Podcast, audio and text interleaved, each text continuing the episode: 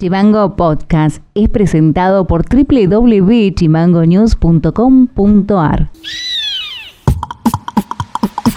Bienvenidos y bienvenidas a todos, todas al resumen informativo, en este caso del día 29 del 7 de 2022, o sea, viernes, y tu cuerpo lo sabe, y estas son las tres más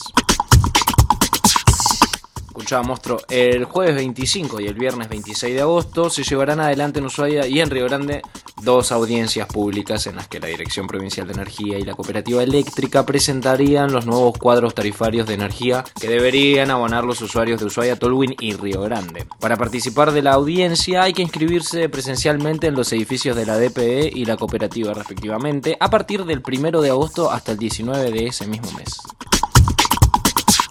tal y como se preveía, y esta se la veía venir todo el mundo. La verdad, el presidente Alberto Fernández confirmó que este jueves eh, ingresó al gabinete Sergio Massa, quien está ejerciendo en este momento como ministro de Economía, unificando ministerios de Economía, Desarrollo Productivo y Agricultura, Ganadería y Pesca. Ahora, hasta ayer, la ministra Silvina Batakis será la presidenta del Banco Nación. ¿ah? Eh, Daniel Scioli, desde el ministro de Desarrollo, ahora vuelve a la Embajada de Brasil y el secretario de Asuntos Estratégicos, Gustavo Vélez, se reemplazó reemplazó por Mercedes Marcó del Pont, quien era titular de la, de FIP. Perdón. En la FIP, ahora si te preguntas quién quedó, va a asumir su conducción Carlos Castagneto. A partir del 3 de agosto se empezará a implementar el sistema de scoring en el país. El sistema para el descuento de puntos por infracciones consiste en la asignación del puntaje inicial de 20 puntos a cada conductor con licencia nacional de conducir. Al cometer una o varias infracciones de tránsito se irán descontando de la licencia los puntos correspondientes según el tipo de falta. Es como un jueguito básicamente. Noti Audio.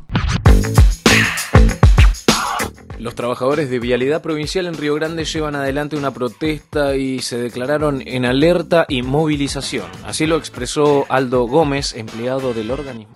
Particularmente la defensa de nuestros puestos de trabajo. Eh, han entregado algunos talleres, algunos reparticiones eh, fuera de la de vialidad. Y estamos eh, tratando de buscar información o que el presidente nos dé la información precisa de cuáles son los motivos verdaderos de por qué entregaron el taller de carpintería, el taller de soldadura, donde tenemos compañeros que, que estaban realizando con normalidad sus tareas, faltaba más que nada la compra de materiales que solicitamos eh, particularmente ese tipo de sectores, más de dos años están pidiendo eh, materiales para trabajar y no, no, han comprado. Y, principalmente eso, eh, queremos una respuesta del presidente con qué motivo y razón están entregando los galpones de, vialidad. Esto a partir de hace 30 días más o menos vienen con esta manera de trabajar, de actuar, así que nosotros como empleados no, estamos en alerta, cuidando principalmente nuestra fuente de trabajo, porque están sacando a personas de su lugar de, trabajo y eh, colocándolas en otros sectores que no sabemos los motivos. Eh, y particularmente eso nomás, queremos una respuesta del señor presidente, cuáles son los motivos verdaderos de que, porque pareciera ser que con esta tesitura que está tomando el señor presidente es como que vamos a cerrar vialidad, ¿entendés? Y somos 150 familias que estamos dependiendo de nuestro trabajo. Noti Audio. La Caja de Previsión Social de la provincia resolvió convocar a los afiliados activos de la Caja de Previsión con el fin de que procedan a elegir un director titular y un director suplente para integrar el directorio de este organismo en representación del sector activo y pasivo para el periodo comprendido entre el 1 de enero del 2023 y el 31 de diciembre del 2025. Así lo explicó la directora de la Caja de Previsión, Patricia Blanco. La caja ya hizo, ya cursó, digamos, nota al juzgado electoral. Estamos a la espera bueno, hay feria judicial, así que seguramente hace dos semanas creo que firmamos eso, un directorio, se pasó al juzgado electoral y bueno, ahora estamos a la espera de, las respuestas. A ver, este, la convocatoria es para noviembre. La anterior fue el 29 de noviembre, esta sería para el 16 de noviembre, así que nada, esperar que ojalá que haya mucha, muchos candidatos, que haya mucha gente interesada en participar en esta, en esta nueva elección.